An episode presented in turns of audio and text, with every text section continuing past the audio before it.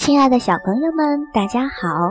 欢迎你收听我们第六期的七彩讲故事，也期待大家加入我们的微信公众平台，搜索“七彩讲故事”。七是阿拉伯数字七，彩是彩色的彩。你也可以搜索“七彩讲故事”的全拼，就可以找到我们了。今天呢，我们要进入小红帽最后一章了。在前两章的故事当中，小红帽经历了很危险的境地，后来呢，又碰到了猎人。那么在第三章当中，猎人与狼会发生什么样的事情呢？下面我们就进入小红帽的故事吧。小红帽第三章。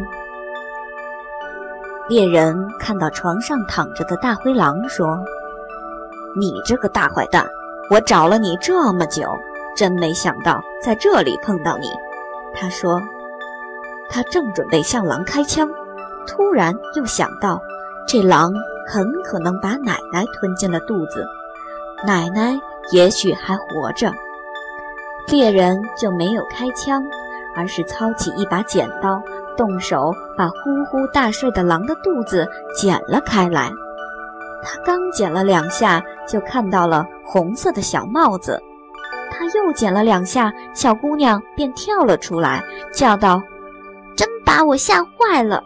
狼肚子里面黑漆漆的。”接着，奶奶也活着出来了，只是有点喘不过气来。小红帽。赶紧跑去搬来几块大石头，塞进狼的肚子里。狼醒来之后想逃走，可是那些石头太重了，他刚站起来就跌倒在地，结果摔死了。三个人高兴极了，猎人剥下狼皮回家去了。奶奶吃了小红帽带来的蛋糕和葡萄酒。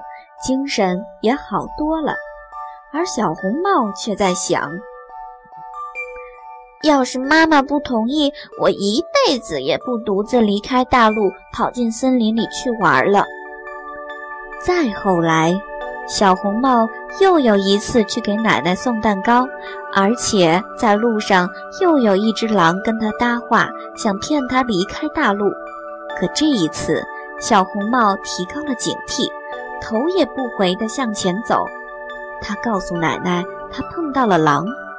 那家伙嘴上虽然对我说你好，眼睛里却露着凶光。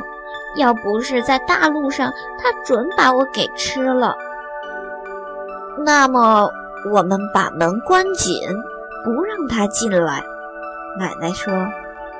不一会儿，狼真的来了。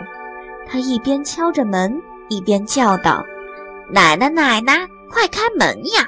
我是小红帽，我给您送蛋糕来了。”但是奶奶和小红帽他们既不说话，也不开门。